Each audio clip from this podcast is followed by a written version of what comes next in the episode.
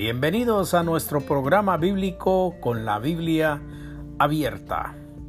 Llegamos a ustedes todos los días con la palabra de nuestro Señor y el mensaje directamente escrito en la Biblia por obra y gracia del Espíritu Santo. Gracias por escucharnos. Bienvenidos una vez más. Les habla su anfitrión y hermano en Cristo, Julián Rizo. Bienvenidos.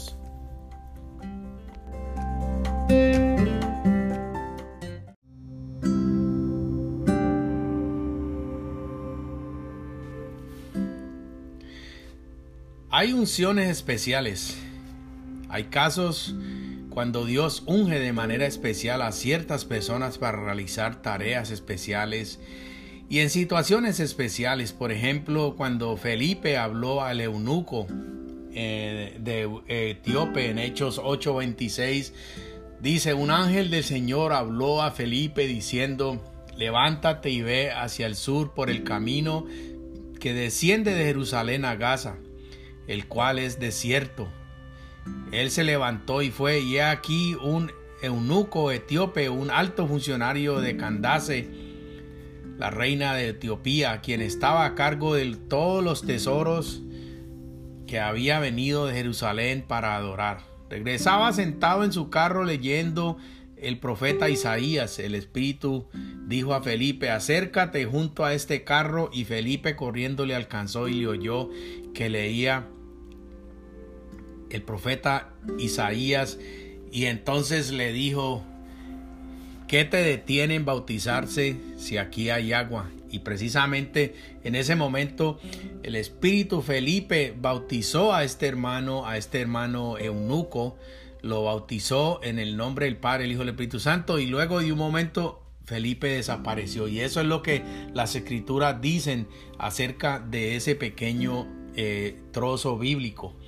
Eh, cuando se le encomendó a Ananías que orara por Saulo en Hechos 9, 10, 19, Besaleel y su trabajo en el tabernáculo, eh, Éxodos 35, 30 al 33, y, y, los 70 ancianos que profetizaron en, números 11, 25, eh, en Vamos a, leer el Éxodos 11:25 que dice, entonces Jehová descendió en la nube y le habló, tomó del espíritu que estaba sobre él y lo puso sobre los setenta ancianos y sucedió que cuando el espíritu posó sobre ellos profetizaron pero no continuaron haciéndolo y hay una leyenda bíblica acerca de estos setenta ancianos que fueron dados también la tarea de escribir las escrituras, de hacer la traducción de las escrituras y, pueden ustedes creer que estos 70 hombres transcribieron las escrituras y cuando fueron a chequear, todos los 70 hombres habían traducido exactamente lo mismo.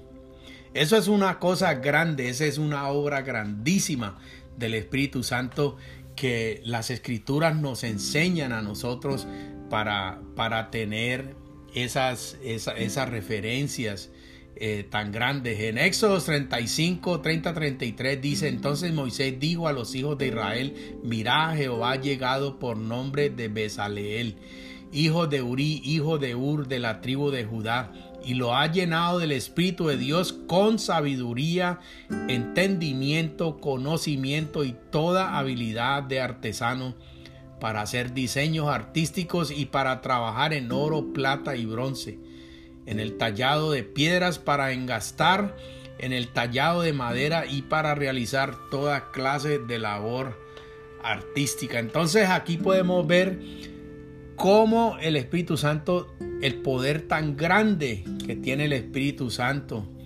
en, ser capaz de transformarnos, de ser capaz de darnos eh, dones, habilidades grandes y cuando somos llenos del Espíritu Santo que nos puede dar sabiduría, nos puede dar entendimiento y conocimiento y habilidades en muchas cosas en nuestro cuerpo, en nuestras manos, en nuestra mente para hacer con nuestras manos y hacer creaciones grandes.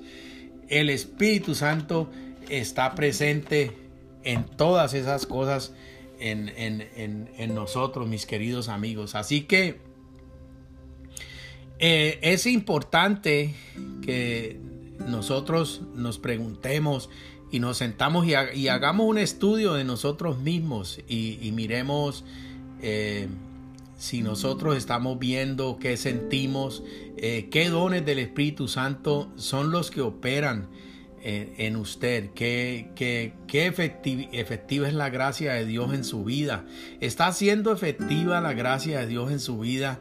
¿Está usted tantos años en la iglesia, está usted entre iglesia, iglesia, iglesia y siguiendo a, este pastor, siguiendo a este otro pastor, eh, escuchando las prédicas, pero, pero su vida no cambia, su vida sigue, usted está estancada en el medio de la carretera, usted, a usted se le desinfló una llanta o una goma de su auto y usted no tiene, eh, no tiene cómo cambiar esa goma, esa llanta. Entonces eh, es el momento de que usted busque ayuda, es el momento de que usted eh, busque la manera de encontrar un hermano maduro en la palabra para que le pueda ayudar a usted a través de las palabras de, de la escritura bíblica, a través de la palabra de Dios, para que, este, para que usted eh, pueda eh, profundizar más adentro y mirar qué es lo que está pasando en su vida, qué es lo que está pasando en su matrimonio, qué es lo que está destruyendo sus hijos, qué es lo que está destruyendo sus alrededores. Este mundo está fracasado, este es un mundo fracasado. La única esperanza que nosotros tenemos es la esperanza de caminar en el Espíritu del Señor, en el Espíritu Santo y verdaderamente no vamos para ningún lado.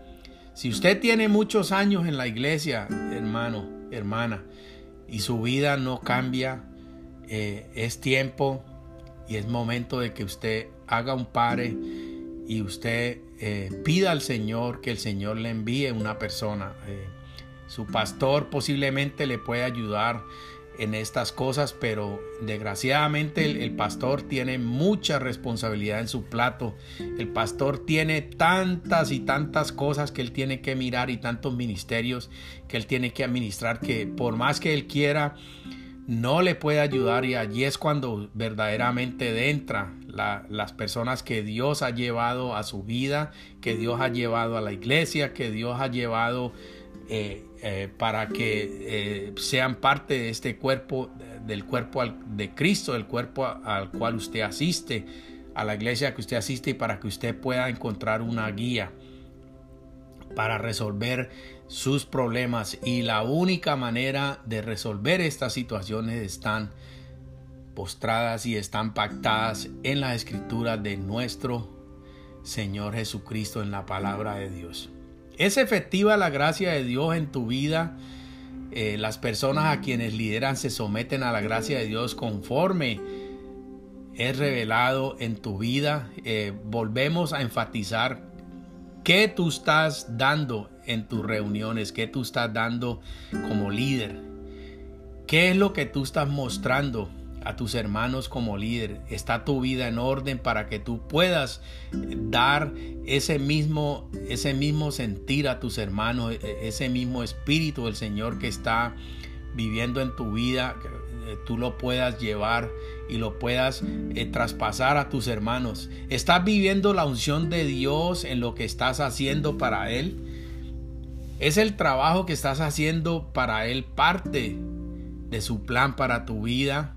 Has, podido encontrar si ese es verdaderamente tu, tu ministerio, tu plan, tu plan de Dios, el, el, plan que Dios ha escogido para ti es una de tus buenas ideas o algo impuesto en ti por expectativas de algunas personas.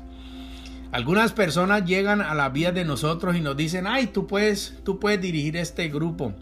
Ay, tú estás buena para hablar. Tú, tú puedes hablar, tú le puedes hablar a la gente. Pero verdaderamente eh, nosotros necesitamos algo más que eso. Necesitamos al Espíritu Santo actuando en nuestras vidas. Necesitamos el don de la unción del Todopoderoso. No importa cuántos títulos tengamos nosotros. No importa cuántos, cuántos posgrados y cuántos másteres tengamos nosotros bajo el cinturón de nosotros. Eso no sirve, eso no trabaja así.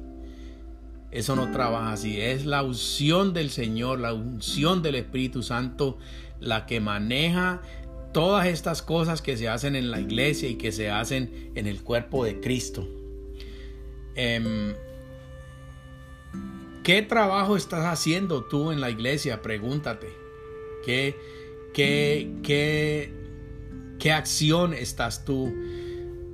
¿O qué, qué ayuda o qué contribución estás haciendo en la vida de otros hermanos? Esa es la pregunta importante que tú tienes que, que, preguntarte. ¿Necesitas del Espíritu Santo para realizar lo que estás haciendo o podrías realizarlo prescindiendo de Él? Hazte esa pregunta también para que tú puedas caer en cuenta y puedas tomar los pasos necesarios para que tú encamines tu vida correctamente como Dios quiere. ¿Estás confiado en los recursos y fuerzas del Espíritu Santo o estás lográndolo por tu cuenta? Pregúntate eso, siéntate y hazte un estudio a ti mismo. ¿Piensas que la unción de Dios y los dones del Espíritu son necesarios? ¿Y para qué los, los podrías usar? ¿Por qué debemos ser cuidadosos al levantar a los nuevos líderes? ¿Alguna vez has sido seleccionado por aquellos que están en el liderazgo o por tus pastores para alguna tarea en especial? ¿Han orado por ti para que Dios te unja con su espíritu?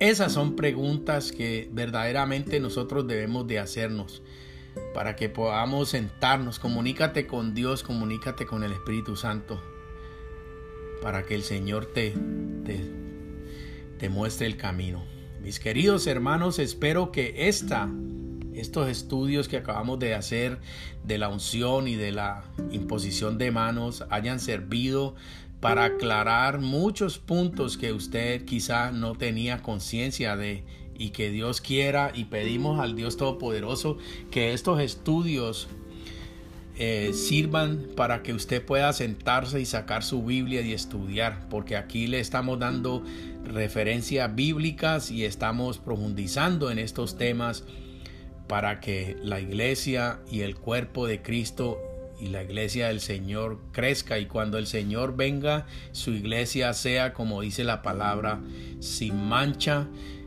y sin arrugas, porque Cristo es la cabeza de la iglesia y Cristo, la iglesia es la novia de Cristo. Mis queridos hermanos, esta es la palabra de Dios. Les habló su hermano en Cristo, Julián Rizo. Amén y amén.